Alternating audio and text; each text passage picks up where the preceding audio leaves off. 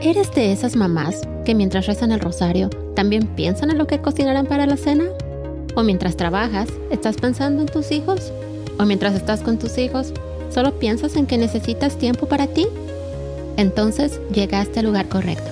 Bienvenida a Mindset para Mamás Católicas. Aquí vamos a reír y crecer juntas mientras aprendemos a cuidar de nuestra salud espiritual, física y mental. No importa si estás lidiando con pañales, berrinches o con teenagers incomprendidos, este podcast es para ti. Vamos a disfrutar de entrevistas fascinantes, reflexiones espirituales y consejos prácticos para mantener tu paciencia intacta. O bueno, casi siempre. Mientras navegamos por la emocionante montaña rusa de la maternidad. Porque aquí, si algo sabemos hacer bien, es enfrentar cada día con esperanza, amor y un poquito de caos organizado Sintoniza cada semana Mindset para Mamás Católicas y únete a esta aventura celestial. Bienvenida a este episodio de Mindset para Mamás Católicas. Y el día de hoy tengo de invitada a Marilu Ochoa. Esta mujer te va a dejar con la boca abierta, porque no solo es mamá de siete, también escribe en un blog, es maestra, hace homeschool. Bueno, platicamos de mil cosas, de verdad. Te va a encantar esta entrevista. No te la pierdas. Comenzamos.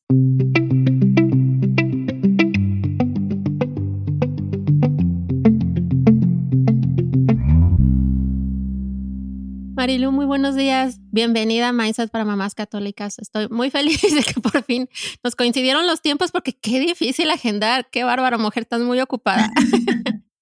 Pero me da mucho gusto que, que, por fin hayas podido encontrar el espacio para estar aquí. No sé si quieras presentarte, contarnos un poquito de dónde eres, de tu familia, a qué te dedicas. Claro, gracias. Muy contenta, muy ilusionada. Me siento muy bendecida de, de poder estar aquí con ustedes. Me llamo Marilu Ochoa, soy de Guadalajara, México. Tengo siete hijitos. El mayor tiene 17 y el más chiquito tiene 3. Me acuerdo que desde la misa de nuestra boda el padre nos dijo, tengan 12. Y mi esposo y yo, sí. nos faltaron, nos faltaron, pero bueno, tengo, tenemos uno en el cielo, entonces tenemos ocho. Cuentan ocho. Nomás nos faltaron cuatro. Ah, ¿Qué más? Bueno, he estado, gracias a Dios, en una familia católica. También fuimos siete hermanos. La culpa de que yo esté aquí es de una de mis hermanas. sí. Mm, pues bueno, mi fe es el regalo más grande que tengo, que la obtuve en mi familia y con formación en, en colegios católicos, actividades religiosas en mi juventud. Y pues me encontré un hombre maravilloso que comparte esos ideales. Y pues bueno, ya tenemos 18 años casados con altas y bajas, pero ahí estamos echándole ganas. Qué bonito. Pero esas las mías, que las familias grandes, ¿no? Porque mucha gente cuando yo digo, tengo cinco, ah, como que me ponen cara de susto, pero me imagino que tú cuando dices, tengo siete o bueno, tengo ocho, peor, ¿no? Sí, sí, sí. ¿Qué? ¿No tenían televisión? Sí, sí, ya sé, sí, eso es lo que también me preguntan a mí muy seguido. ¿Que tu esposo no tiene televisión? ¿No le gusta el fútbol? me da mucha risa, pero Exacto, exacto. Eso es lo primero que viene a mi mente. Pero pocas, pocas personas lo entienden, ¿verdad? Y a veces que aparte también te ves bien joven. Ah, muchas gracias. Tengo 44 años. Ay, ¿en serio? wow. Después, después vamos a platicar de los secretos de belleza para que me cuentes cómo es, porque te ves bien joven. Entonces, esa va a ser tema para otro podcast. Qué padre. No tengo ninguno, pero yo encantada. Ah, bueno. a ver, platícame un poquito. Ay, perdón, te, estoy interrumpiendo. Sí, las dos queremos hablar al mismo tiempo. ¡Qué emoción! ¿Tu carácter es colérico? ¿Cuál es tu temperamento, sabes? Sanguíneo. Sanguíneo. Ah, ¿y el segundo? Ah, ok. sanguíneo flemático. Mira, qué interesante. Ese también es tema para otro podcast, que nos a hablar de los temperamentos. Pero bueno, nos gusta hablar a las dos. Eso es muy bonito. Pero a ver, platícame. Bueno, primero platícanos a qué te dedicas en tu vida profesional. ¿Qué haces? Mm, estudié ciencias de la comunicación, pero ah, ah, ah. bueno, trabajé después de, de, graduarme, tres años por ahí. Pero ya que me encontré a mi, a mi señor marido, pues yo fui corriendo a lo que seguía. Entonces, a los nueve meses de novios decidimos casarnos y a los 15 días de casada encargué a mi primer bebé. Así que en cuanto nació mi chaparro, me salí del trabajo, feliz de la vida para estar con él. Y ya después regresé cuando mi tercer hijo tenía como un año, porque se me presentó una opción de un trabajo desde casa y demás. Y, y después de eso, lo que congenió perfectamente con mi ser mamá era ser maestra. Entonces ahí descubrí una vocación maravillosa que amo con pasión. Esa es mi, mi profesión, soy maestra. Eh, empecé a dar clases en una prepa de filosofía y luego de ética y luego otra vez de filosofía. Y hace, en 2016 entré a trabajar a, una universidad donde doy clases de historia y ya estoy por dar otra vez de mm, filosofía. Entonces, pues feliz de la vida, más porque eso fue lo que me hizo, me obligaba a regresar al mundo como de lo académico y leer un poco y formarme más, porque con la vida de mamá ya sabes que las noches son largas y los días también, y los chaparritos siempre, mamá, mamá, mamá. Entonces, bueno, eso ha sido lo que me ha ayudado a, pues, a formarme un poco más y a estar más en contacto como con el mundo fuera de, de casa. Qué interesante. Y, me, me, encanta, me imagino cómo son tus clases o cómo eran tus clases en la prepa o en la high school, porque te ves así como que se te ve la vocación por enseñar. Y a veces encontrar maestros en high school con quien puedas conectar, o sea, como adolescente, con que puedas conectar o que eh, tú puedas conectar con los chicos no es fácil porque es una etapa pues difícil, ¿no? A lo mejor como maestra, bueno, te toca ver una realidad que a veces como papás no vemos, porque los hijos a veces en la casa tienen una actitud y a veces afuera tienen otra, ¿no? Depende mucho cómo los críes. Entonces yo creo que debe ser bien padre todas las experiencias que has de haber adquirido ahí, todo lo que has de haber aprendido viendo, viendo a los jóvenes en su ambiente natural. Porque aparte de ser maestra, yo siempre digo que las maestras, mis respetos a esas maestras que tienen vocación, porque una cosa es que les paguen por enseñar, pero nadie les paga por preocuparse por tus hijos realmente, por quererlos, por involucrarte con ellos. Y muchas maestras, yo tengo la bendición de que mis hijos, no todas desafortunadamente, pero muchas de sus maestras han sido así. Entonces yo siempre les agradezco porque digo, es que eso nadie se los paga.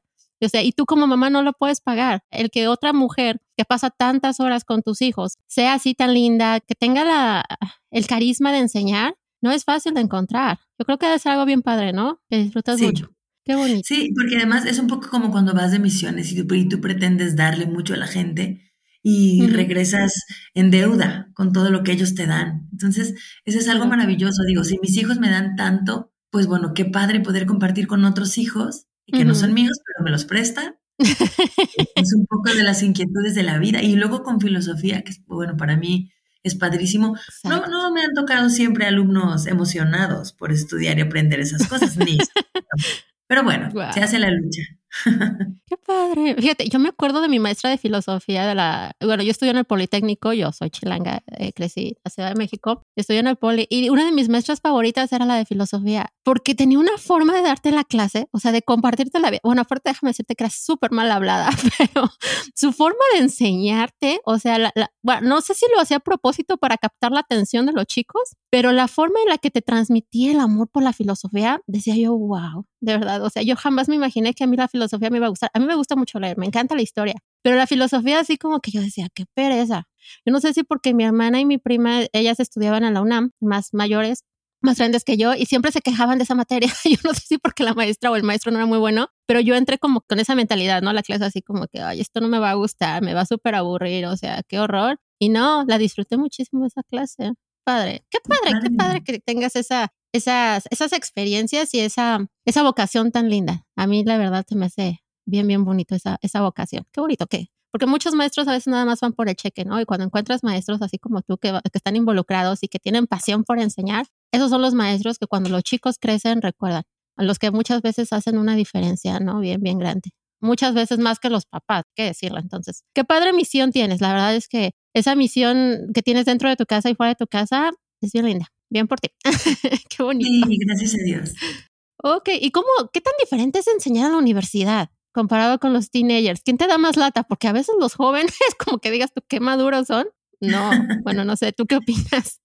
Fíjate que gracias a Dios he dado clases en pandemia. Me, inventé cursos por Zoom. Como mis hijos son homeschooler, los, bueno, ya ah. ahorita ya nada más cinco de, de siete son homeschooler. Pero en la pandemia me empecé a inventar cursos porque un niñito de cinco años le dijo a su mamá que quería saber sobre mitología griega y la mamá se acordó que yo enseñaba historia y me puse a investigar y empecé a darles clases. Entonces, afortunadamente en pandemia le di clases a niños de primaria, desde primero, niños de secundaria y pues a la par estaba dando clases a los de universidad. Entonces, ya con la experiencia de, de todos, lo que más complicado se me hizo fue los chavos de primeros semestres de high school. Mucho más difícil.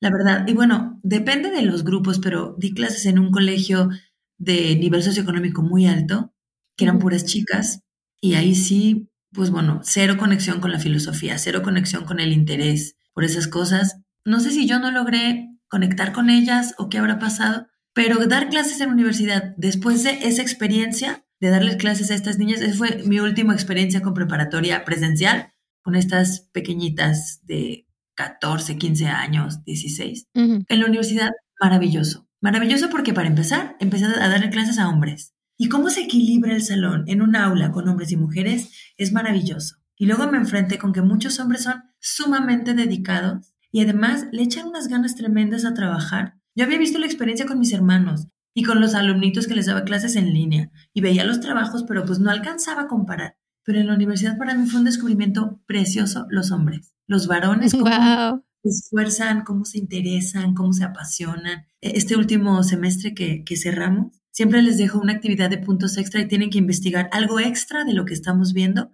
para complementar. estábamos viendo la cultura hebrea y un, un alumno, yo les había comentado que es muy interesante que en muchas culturas se habla de un diluvio. La china, la maya, la griega, la romana y la hebrea, entre otras. Y entonces se interesó tanto que se vio un documental y nos platicó 10 minutos, súper emocionado, sin presentación de PowerPoint, sin notas, solamente él y yo se me caía la baba, estaba emocionada, feliz. Pues eso, es para mí, salgo con estrellitas como los emojis, así de, con un corazón latiendo fuerte, fuerte, irradiando luz. Padrísimo. Mira, yo nunca me hubiera imaginado que los hombres fueron tan dedicados a una materia así. Wow, de, verdad que de toda la viña del Señor, qué interesante. Hay de todo. Oye, ¿y cuántos años tienes haciendo homeschool? Muchos, me imagino. Ah, pues empecé hace, ¿qué será? A ver, un año antes de la pandemia, 2018. Tengo cinco, un año antes de la pandemia. ¿Sí, no? Luego para las cuentas soy un poco mala. Pero empecé en 2018.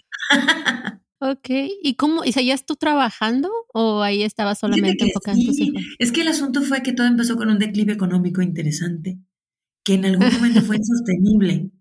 Entonces yo ya tenía en mi corazón el anhelo de hacer homeschool, pero pues sonaba rarísimo. En la época y, con mi marido sonaba rarísimo. Porque además una amiga cuando estaba embarazada de, su bebé dijo, ay, yo quiero hacer escuela en casa. Y yo, claro que no, teniendo las escuelas tan buenas que son, ¿para qué? Te vas a complicar la vida. Y ya después conocí a una, una amiguita que hace homeschool, me fascinó su estilo, porque me decía que te sales de las prisas, de la obligatoriedad. Luego, me acuerdo mucho una maestra de filosofía que tuve, que me decía que cometemos el error a veces en la vida de hacer todo por cumplimiento. Y no nos damos cuenta que eso es cumplir y mentir. Hay veces que hacemos las cosas porque estamos obligados, pero no, no les encontramos sentido ni valor, ni nada. Entonces me encantó eso que ella decía, bueno, si, si mis hijitos se levantan, ellos saben para qué se levantan y tienen un propósito y se levantan a armar su torre de legos, no pasa nada, pero ya saben que cuando quieren hacer algo, lo van a hacer. Y además ella me decía que de todas las cosas que hemos estudiado en la vida, nos acordamos de las que nos interesan y de las que usamos. Y cuando no tienes idea de algo, como te interesa, aprendes. Oye, le quiero quedar bien con el galán, le, me urge hacerle una pasta y no tengo ni idea cómo. No, pues a, ver cómo le haces, pero te sale una pasta hecha en casa desde cero, mejor que la del restaurante, porque te importa. Entonces, eso me encantó. Para mí esas dos premisas, como hacer las cosas con un sentido y además que hagan aquello para lo que tuvieran motivación, me encantaron y ya luego la crisis económica me dio la oportunidad. Nada más que ha sido una oportunidad un poco, a ver, pues ya ves que luego Diosito no nos da lo que queremos, sino lo que necesitamos. Entonces, justo cuando pasó esto que mis chaparros se quedaron en casa, tenía en ese momento cinco, yo, no tenía seis, yo eh, estaba embarazada del, sexto, tuve que entrar a trabajar a la universidad. Entonces, cuando entré a trabajar, de hecho, no, llevo haciendo homeschool desde el 2016, ahora que pienso, porque yo entré a trabajar a la universidad cuando mis chaparros estaban en casa. Y pues complicado, porque yo dije, bueno, me voy a sentar con ellos desde la mañana, pero venía a trabajar dos días a la semana y entonces los mm. otros días eran lavar, cocinar, atender, estudiar como loca, porque claro que me tenía que actualizar muchísimo porque me la había pasado teniendo hijitos, no estudiando historia. Entonces, había mucho de los pañales, pero muy poco de historia. Entonces, bueno, me puedes estudiar como loca. Entonces, eso ha sido... ¿Y eso lo hacías con cinco hijos ya o con cuatro? con cinco, con, cinco, cinco Wow. cuando dicen que no se puede cuando uno tiene hijos, mmm, les voy a decir, pregúntale a Marilu si se puede o no. Sí, le pregunto a Dios y le pregunto a tantos ángeles que hemos tenido y a mi esposo. Sí, es que Dios no se deja ganar en, generosidad y cuando nos pide algo nos da manos llenas. Y no ha sido fácil entenderlo siempre porque claro que a mí me dolía dejarlos en casa solos. En ese momento... ¿Y quién, se quedaba con ellos a hacer homeschool? La tía de mi esposo. No, la verdad es que ella no hacía homeschool. O sea, yo cuando llegaba trataba de hacer, pero ella, ella me ayudaba a mantenerlos vivos. Entonces, eso era importante. Muy importante, claro, básico. Claro, claro, claro. Ella, ella, los mantenía vivos y, y, ya, pues yo estaba trabajando como loca.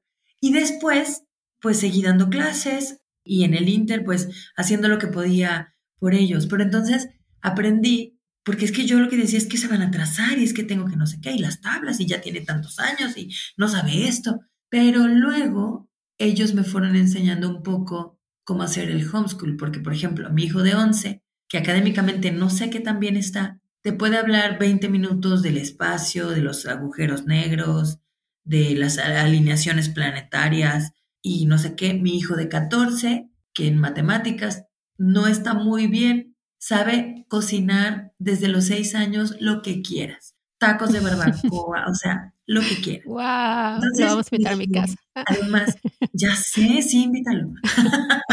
Cocina súper rico cuidan a sus hermanos, se atienden entre ellos. Ahorita ya en casa, porque entré a trabajar hace medio año de tiempo completo, que también fue para mí, a ver, es que yo haciendo escuela en casa, yo quería estar en mi casa, yo quería estar en mi casa haciendo escuela en casa. Y levantándome porque era porque para motivarlos y bueno. Nunca logré levantarlos a una hora, a una, así de, oigan, levántense porque vamos a hacer esto levantarse, hacer el quehacer y así de, ay, mamá, guácala, ¿no? Pero ha sido, a ver, no ha sido un homeschool de revista como el de muchas amigas que tengo, que bueno, tienen su horario y traen al maestro de no sé qué y saben francés y aprenden latín y está padrísimo. Yo he tenido uno diferente, más rústico, el que se acomoda a mi vida, a mi familia, a mi necesidad, a mi necesidad laboral, pero estoy segura, pues que Dios lo ha hecho así por algo lo ha hecho por algo, por el bien mío, por el bien de mis hijos y que eventualmente yo lo veré. Entonces, está padre. Por eso cuando yo me acuerdo que estábamos escribiéndonos, a ver, ¿y de qué podemos hablar? Porque me dijeron que te invite, pero ¿de qué podemos hablar tú y yo? Entonces, yo lo que pensaba era, de repente que cuento, tengo una compañera de trabajo que se va a casar, ¿no? Entonces le conté de mis siete hijos, y, incluida la crisis económica, y luego hace dos años estuvimos en una etapa difícil porque mi suegrita se enfermó de cáncer, y para mí oh. no sabes qué, qué bonito fue entender un poco, ahí entendí un poco del sentido de que estuvieran en casa mis hijos. Mis tres mayores se turnaban un día cada uno a ir a cuidar a la abuelita. Wow. Y entonces no hubieran podido hacerlo si hubieran estado en la escuela.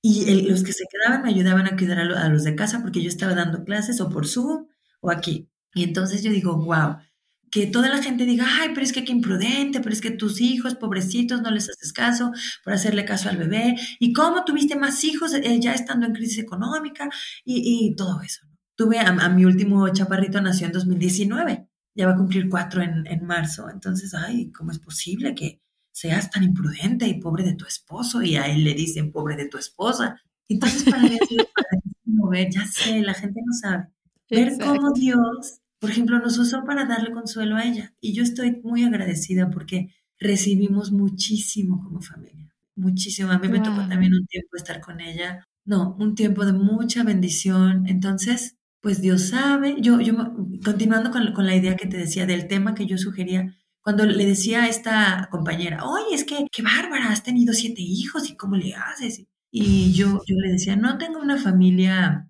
de revista, somos muy imperfectos, yo soy muy miserable, mucho menos de lo que debería ser. La gracia de Dios me estabiliza siempre y sabe sacar aciertos de mis muchos errores, pero lo que yo sí puedo decir es que Dios es fiel, Dios es bueno, eh, Dios siempre contesta, Dios es maravilloso, siempre manda sus ángeles, Él nos cuida, estoy segura que Él, lo que no han aprendido mis hijos académicamente, lo han aprendido de otra manera. Hay una oración que me encanta, una oración del abandono en Dios, que dice, no importa si estoy enfermo, contento, feliz, útil o inútil para todo.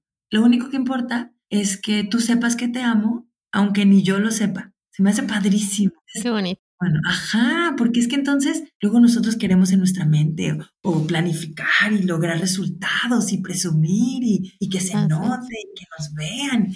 Y entonces se, me hace padrísimo porque, pues bueno, Dios sabe ver la belleza, los diamantes, el oro escondido en la realidad que a veces yo no percibo y pues con eso me doy. Wow. Mientras Él lo vea y él lo saque. Así es. Me encanta tu historia, Marilu, por muchas razones. La, verdad es que no, no, creo que no habíamos planeado hablar de homeschool, pero mira, Dios, Dios, sabe cómo hace las cosas y lo que te inspira a, a contar aquí. Pero me encanta primero porque te veo súper feliz con tu decisión. Y yo creo que eso es importante, que tú como mamá estés contenta con la decisión que estás tomando. Porque muchas veces, como dices tú, nos enseñan que nuestra vida debe de ser de una forma, ¿no? O que la forma de educar a nuestros hijos es una. Y a veces son ideas o conceptos que no van con nuestra realidad, ni con lo que nosotras queremos para nuestras familias, ni con lo que funciona en la circunstancia en la que estamos, ¿no? Tú mencionabas, tú por cuestiones económicas tuviste que regresar a trabajar, pero tú querías que tus hijos hicieran homeschool. Y a lo mejor, como dices tú, no, no te funcionó como le funciona a muchas otras mamás, ¿no? De que tienen el tiempo para sentarse, de que tienen el tiempo para hacer actividades fuera, ¿no? Eso es lo que yo más admiro. Y a lo mejor eso es lo que a mí más me gustaría de hacer homeschool en mi casa, el poder salir con mis hijitos, así como que todos esos como drips alrededor y, y esos caminatas en la naturaleza. Digo, a mí me, me, encantaría hacerlo, pero la verdad es que yo no me considero con los skills para hacer homeschool. Lo vi en la pandemia, yo sufrí la pandemia, lo reconozco. Pero el hecho de que tú lo puedas hacer a tu modo y siempre respetando la individualidad de cada uno de tus hijos, valorando lo que ellos aprenden sin, sin quererlos poner en un estándar de que es que ya tiene, como decías tú, no, ya tiene esta edad, entonces debería de saber esto porque si no lo sabe estoy mal, ¿no? O está mal él. Y no es así, o sea, y tú has visto los frutos de eso, que es mucho más importante que criemos hijos con el amor de Dios en su corazón, hijos que sean capaces de demostrar misericordia y amor a los demás.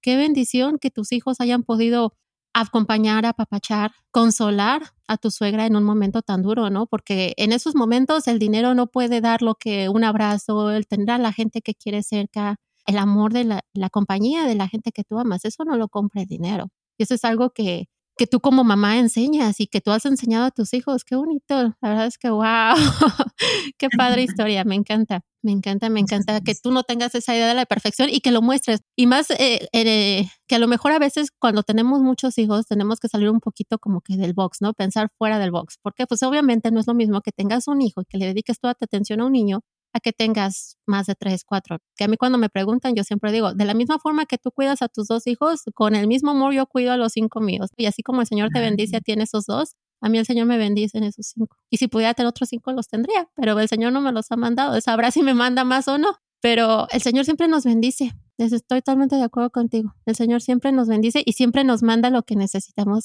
aunque no lo querramos, ¿cierto? Así como que tú quieres una cosa y el Señor te dice, no, yo quiero otra. Me encanta verte realizada profesionalmente y como mamá verte tan feliz, tan tranquila, tan sonriente, tan convencida de que lo que estás haciendo funciona para ti y si para el mundo no funciona, that's okay. You don't care. Y eso, eso está perfecto. Me encanta eso. Qué padre. Qué padre, Marilu. Qué bonito. Oye, pero aparte tú escribes en un blog, ¿no? O algo así, me acuerdo. Fíjate Cuéntame que eso, algo maravilloso, de, esas cosas que Dios me, regala. En este empleo que tuve cuando mi chaparrito, mi tercer hijo tenía un año, bueno, por ahí acababa de nacer, ya no me acuerdo cuánto tenía. Las fechas no son lo mío, pero bueno, tuve este trabajo donde trabajaba solo algunos días a la semana y un amigo mío trabajaba en, una, en un blog de mormones que se llama familias.com. Y entonces yo escribí, sí, yo escribí ah, un, artículo, una cosa, una, no me acuerdo, un, un algo. Teníamos un periódico mural y yo escribí algo. Y me dijo, ay, ¿no quieres escribir para familias.com? Y yo, ah, ¿cómo yo voy a escribir? Porque yo ya había visto artículos y yo, ay, claro que no.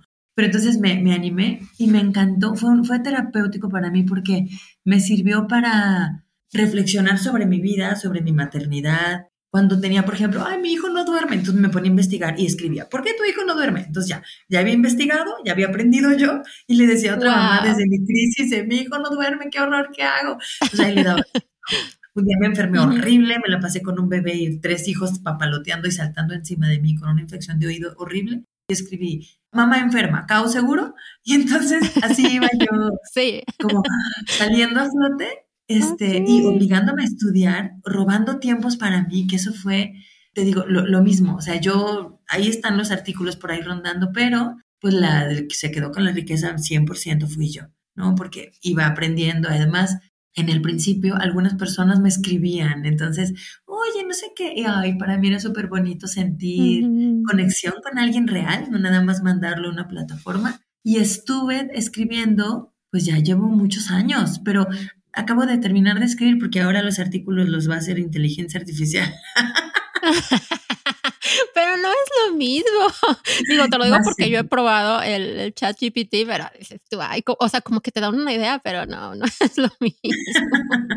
No, sigue escribiendo, por favor, Marilu, sigue escribiendo. Sí, voy a seguir escribiendo. De hecho, fíjate, bendito Dios, este año que viene voy a editar un libro con mis artículos. Algunos de mis artículos de familias.com. Qué padre. Ya hice la ¿Ya, ¿Ya tienes fecha?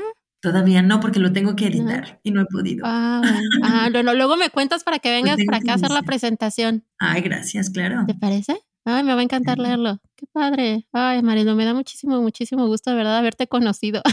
Qué bonito es encontrar otra mamá que le encanta tanto aprender igual que a mí, porque a veces así como que me siento ah, sola en, el, en el mundo de que a mí me encanta aprender y me encanta compartir lo que aprendo. Me encanta dar clases, me encanta hacer coaching con mamás porque siento que cuando tú aprendes algo que te funciona, es como una obligación moral compartirlo con otra mamá que tú sabes que también le va a funcionar, ¿no? Porque ser mamá no es fácil. O sea, y, esto no tiene que ver con cuántos hijos tengas. No es fácil. Nadie nos enseña a ser mamás. A veces ni siquiera nos enseñan a ser mujeres.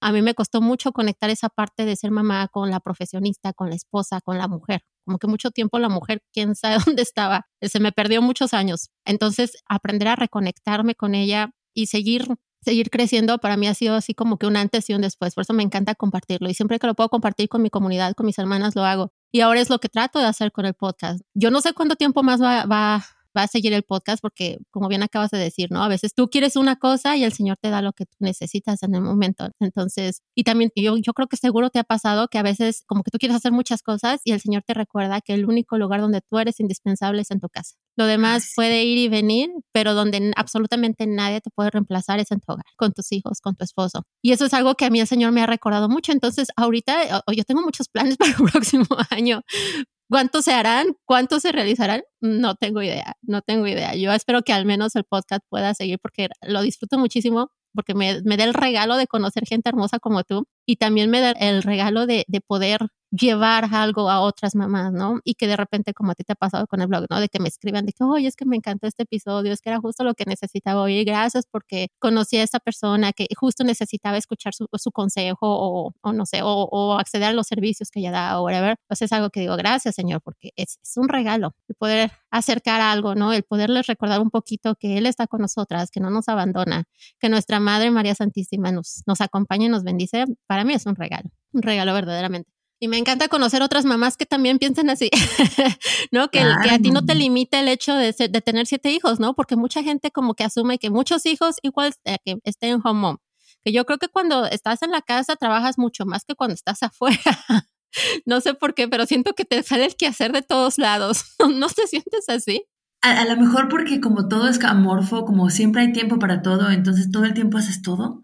Y cuando no estás, pues cuando no estás, ni modo, la casa ahí se queda y cuando llegas es cuando ya tienes que hacer malabares con todo lo que hay que hacer. Yo llego a casa y mi hijito de tres, mami, mami, le choca que vaya a lavar la ropa, se pone en medio de la puerta así de, no mamá, ven a jugar conmigo con los muñecos, por favor. Ay, entonces... No deja lavar. Sí, no me deja lavar. Empieza la parte emocionante. Wow. Ok, y a lo largo de tu historia, ¿tú has visto de alguna manera significativa a nuestra Madre María Santísima, Marielu? Tengo curiosidad de preguntarte. Sí, por supuesto. Pues bueno, hablando de esto que hablas de que nadie nos enseña a hacer nada, a ver, se nos enseñan tantas cosas que no sirven. sí, es cierto. Que son artificiales y, y, que se les da tanta importancia, pero no se nos enseña lo más básico. Entonces, en varios momentos de, de mi vida le he dicho que pues ante esos huecos que tenemos en la vida, bueno, yo que tengo tantos, pues que se convierte en mi maestra, en mi mamá, que me dé... Hay una ejaculatoria que me encanta que mi hermana mayor tenía en una esquina del cuarto cuando éramos niñas, que dice, madre, mira cómo soy y hazme como tú quieres que sea. Y pues bueno, se la digo mucho. Y claro, ¿qué, ¿qué, papel ha tenido? Tuve a mi tercer hijo enfermito de... Tuvo piedritas en los riñones a los siete meses. Y estuve en el hospital 14 días con nueve especialistas que no sabían que tenía. Y a él lo bauticé el 12 de diciembre, Día de la Virgen de Guadalupe. Mm. Se llama Miguel. Estoy segura que la Virgen me lo devolvió. Segura. 100%. Se lo iba a llevar y me lo regresó. Qué hermoso. Entonces, bueno, uy, bendiciones de la Virgen miles, miles. Pues mi familia está unida. Hemos tenido periodos de rezo del Santo Rosario diario. Ahorita estamos en un periodo de no. Pero bueno, yo tengo clarísimo que mucha parte de la riqueza espiritual de una familia viene de que los papás la vivan. Entonces, pues bueno, yo estoy en la lucha. Una vez le escuchaba una meditación de un sacerdote que dice, no te quejes ni presiones a tus hijos porque no se portan como quieres. Tú pórtate como Dios quiere. Sé una persona santa. Y ya que si es una persona santa, entonces les exiges, porque, ah, qué buenos somos para estar presionando. Entonces, bueno, yo ahorita estoy concentrada en e-, editarme, convertirme y tantas cosas que me hacen falta. Y pues bueno, ahorita tengo a marchas forzadas a la Virgencita Preciosa que me forme todas las virtudes que necesito, que son muchas, por mi familia, que estamos pasando ahorita por un momento difícil. Entonces la Virgen, uy, maravilla, mi mamá, la quiero mucho, siempre está conmigo. Tengo el regalo de tener también una mamá preciosa, entonces ahorita tengo mis dos mamás al pie del cañón haciendo lo más que pueden por mí y pues muy feliz. Qué bello. Sí. Qué bello. Oye, y hablemos un poquito de tu matrimonio. Yo me tiche, ¿no? Hablemos de tu matrimonio, si no te molesta. no, eh, porque, eh, porque también es algo que a mí me preguntan mucho, ¿no? Ok, ¿cómo le haces para trabajar? Y tú los hijos y el servicio, y, o sea, ya quieras le dedicas un poquito de tiempo a tu esposo, ¿no? A mí me lo preguntan mucho. Te lo pregunto yo a ti. ¿Cómo le haces para tener tiempo para popachar al marido? Ya sé, pues no ha sido fácil para mí hacerlo, ¿eh? Con a ver, sacar tiempo y organizarme, porque con el tema de la vida laboral, la escuela en casa, mi preocupación por mis hijos, sí ha habido momentos de abandono por mi parte. Y pues Dios, Dios siempre está ahí al pie del cañón. Ahorita me acaba de tumbar del caballo hace unos meses diciéndome, a ver, mijita, ¿qué onda? Entonces ya, ya fui con mi, con mi ananías a que me quite las escamas de los ojos. Este, y pues estoy en el, en, en el camino de reencontrarme. Luego la vida matrimonial es el reto de saber amar como Jesús nos ama, ¿no? Aunque en sus malos, buenos momentos, peores, este, sin ganas, con ganas. Entonces, Qué pues, difícil, ¿no? Digo, tú tienes 18 años de casada, obviamente la relación va cambiando con los años. tú vas cambiando con los años, ¿no? Entonces, así como que digas tú, eh, mantener el noviazgo como hace 15, 20 años, obviamente no es posible. O sea, en mi caso yo creo que no es posible. Yo creo que el amor va evolucionando, ¿no? Y eso es lo que Dios hace en el matrimonio, va fortaleciendo la relación pero a veces es difícil, como a mí me pasa, a mí me cuesta como que quitarle un poquito de atención a los hijos para ponérselo a mi hijo, a veces siento que es mi hijo mayor, mi marido. Claro. Le digo, a veces das más lata que mis hijos. No, claro, claro. Yo durante una etapa me dediqué a los que según yo más me necesitaban. Error. Porque no, a ver, la verdad es que aquí es un reto gigante porque es cosa de hacer equilibrio. Tenemos tantas tentaciones las esposas eh, porque como, como este rollo de que nos sentimos mujer maravilla y que queremos hacer todo y que a veces podemos hacer todo y que el abrazo de un bebé nos contiene y nos impulsa y volamos hasta el cielo y que luego nosotras vemos sus primeros pasos y que luego el hombre pobrecito no está y le cuesta trabajo conectarse y a veces cuando está está muerto, entonces tú también estás muerta, entonces tendemos a, como yo en algún momento me sentía como tan desganada, tan sin gasolina que me empecé a como a estacionarme en, casa con él, así como, necesito descansar. Y entonces yo dije, bueno, yo atiendo a los que no pueden y el que se atienda solo. y entonces, con esta onda como de, no sé cómo decirte, como de, como de autoprotección o algo raro. Entonces me di cuenta después que iba en contra de todo esto que hemos platicado hoy, porque el amor crece cuando lo das, no cuando lo guardas o etcétera, ¿no? Eh, ahorita, por ejemplo, la, la, pandemia nos ha recordado a la sociedad el valor de la cruz, que ya los teníamos olvidadísimo. El valor de la cruz, el valor de, de esconderte, el valor de la solidaridad. Esta gente que golpeaba gente de sus departamentos que iba a hospitales o que salía. Nos ha recordado miles de, cosas súper interesantes y a, mí durante un tiempo se me olvidó que, que, yo tenía que dar amor, que no podía vivir de, de ahorros o sin llenar el tanque emocional, ¿no? entonces, yo metida en mí, yo hago mucho, yo logro, yo consigo, yo... Y entonces tenemos esta tentación de sentir, bueno, yo siento como mujer, yo, yo, yo la, la tuve muchos años, de sentir que ya hacemos mucho y que no tenemos que dar más, pero eso no lo sentimos con los niños, con los hijos, pero con el marido a veces. Muy cierto. Y está muy mal porque tienen un gran corazón, los hombres son maravillosos, los hombres dependen de nuestro amor. Yo tengo el honor, la gloria, la bendición de haberme casado con un hombre, un hombre de fe, un hombre leal, un hombre abierto a la vida, un hombre coherente. Me acuerdo mucho que cuando tenía tres meses mi primer hijo, que me, me embaracé a los 15 días de haberme casado, me embaracé de mi segunda hija. Se llevan 11 meses. Entonces yo así de, ah, ¿qué? Porque además mi hijo no dormía, no dormía todas las noches, se despertaba de 2 a 3 de la mañana y yo siempre quise ser mamá y me sentía la peor mujer del mundo porque no lo podía dormir. No, no, no, horrible. Entonces yo, ¿qué? Entonces yo me puse a llorar. Y mi esposo me dijo, ven, vamos. Fuimos al Santísimo, era día de Corpus. Nos hincamos y conmigo dio gracias por el don de mi hija. No sabes qué, bendición es mi hija. Y entonces yo digo, guau, o sea, no encuentras a alguien así, ¿no? Bueno, yo, bendito Dios, me lo encontré. Entonces, es difícil encontrar a alguien así. No siempre lo he tratado como lo merece, pero le pido a Dios que me alcance la vida, como hay una canción muy bonita de un grupo que se llama Sin Bandera que dice eso, para retribuir este pues lo que lo que a veces, a ver, es que está la vida, están los hijos, está la tentación, está la soberbia, pero me, me queda clarísimo que el papel de la mujer es tan importante para para mantener unida a la familia y que lo único que hay que hacer es dar un poquito más. Y no es mucho, no es que nos tengamos que poner encima un mega costal gigante, una piedra gigante como la que cargaba este personaje de la mitología griega, que lo aplastaba y que lo hacía agacharse tremendo. No, nada más es una sonrisa, un cariño, que en algún momento yo no, de, en algún momento de mi vida no di. Entonces, este aprendizaje para mí ha sido muy valioso y creo que es algo que no nos dicen. Defiéndete si tú tienes a tantos hijos. Oye, ¿y él hace esto? y dejamos que la gente se meta en donde no les toca.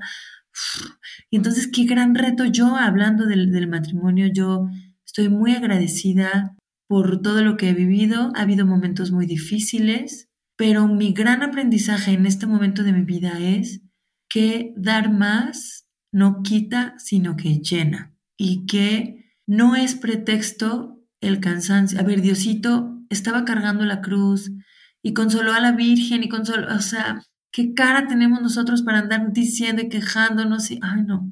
Entonces, bueno, ya no sé si estoy siendo muy difusa, pero es un tema de construcción todavía, ese de, podré platicar, si Dios quiere, en unos años cómo superamos esta, esta etapa complicada, mi esposo y yo. Pero, pero ahí vamos. ahí te encargo. Sí. claro que sí.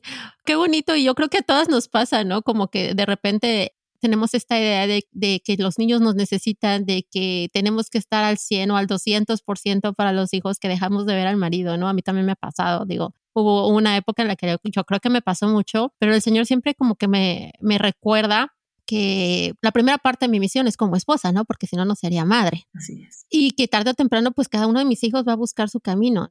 Entonces, tristemente he visto muchos matrimonios que después de 30 o 40 años que los hijos ya no están, se separan porque no tienen nada en común. ¿Y por qué se separan? Porque en el camino se perdieron. ¿Y por qué se perdieron? Pues gran parte, creo yo, o sea, sin quitarle la responsabilidad al hombre, yo coincido en lo que tú decías. Y yo creo que es gran parte nuestra responsabilidad mantener nuestro hogar unido. Pero he compartido otras veces, mi abuela, cuando yo era niña, decía todo el tiempo que la mujer es responsable de la felicidad del hogar, de la paz del hogar. Siempre lo decía. Y yo siempre decía, ay, mi abuela, es que ella no sabe del, del feminismo, de la liberación femenina, de que nosotras somos, porque yo crecí con una mamá que fue mamá soltera muchos años y que en su afán por protegerme trató de, de, así como que hacerme muy fuerte, ¿no? De que tú no necesitas un hombre, tú nunca te dejes, tú no sé qué, ¿no? Entonces cuando yo escuchaba que mi abuela decía esto, yo decía, ay, no, es que mi abuela no, no sabe lo que habla, ¿no? Y entonces cuando me enfrento a, a ya ser mamá, a ser esposa, me doy cuenta que mi abuela tenía toda la razón porque si yo no estoy tranquila, si yo no estoy en conexión con el Señor y con mi Madre María Santísima, si yo no estoy fuerte espiritualmente, mi hogar se enferma.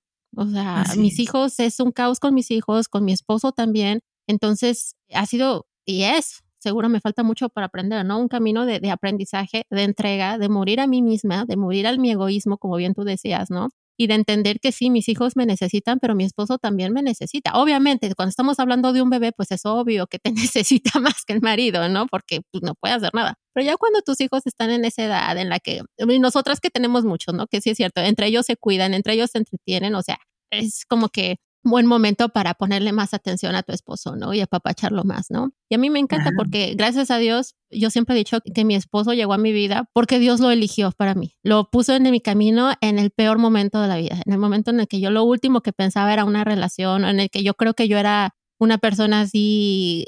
¿Has visto la película de Trolls? El que va todo deprimido, enojado, todo grisecito. Hazle cuenta que yo así, así como, no sé, branch, no, branch, no sé cómo se llame, así era yo. Y yo digo, ¿cómo se pudo enamorar de mí cuando yo lo último que quería era una relación, darle amor a alguien? O sea, yo digo, fue Dios fue Dios definitivamente. Y me acuerdo que en algún momento dije, a ver, Señor, yo ahorita estoy enfocada en otra cosa, yo ahorita lo último que quiero es una relación, y más con un hombre con el que según yo jamás me iba a relacionar, ¿no? Porque no tenía nada de lo que yo creía que tenía el hombre de mis sueños, ¿no? Digo, físicamente me encantaba, eso sí, pero yo decía, pero todo lo demás como que no, no, no corresponde al ideal de hombre que yo en mi mente creo que es para mí, ¿no?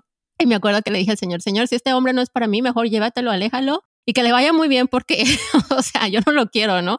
Y no, al contrario, el Señor me demostraba cada momento que, que valía la pena muchísimo, que era el hombre con el que yo iba a compartir mi vida, aunque te soy honesta, me tomó varios años darme cuenta que realmente era el hombre con el que yo quería compartir mi vida. Por la manera en la que yo crecí, yo no quería casarme con él, o sea, vivíamos juntos, pero nosotros tardamos varios años en tener el sacramento del matrimonio porque yo, yo creo que gran parte por mi culpa, porque yo estaba así como muy a la defensiva, ¿no? Pero bueno, para hacer la historia corta, definitivamente eh, soy muy bendecida porque este hombre ha estado conmigo y ha tenido la paciencia y todo el amor para entender, por ejemplo, cuando mis hijos han estado muy chiquitos, que ok, que ellos necesitan más atención y él es un gran papá. La verdad es que mis hijos no podrían tener mejor papá pero obviamente también en algún momento reclama la atención, ¿no? Así como que, oye, me tienes abandonado, yo también aquí estoy, ¿no? Y es cuando digo, ah, caray, creo que tiene razón. pero me da gusto ver que no soy la única a la que le pasa. Qué bueno.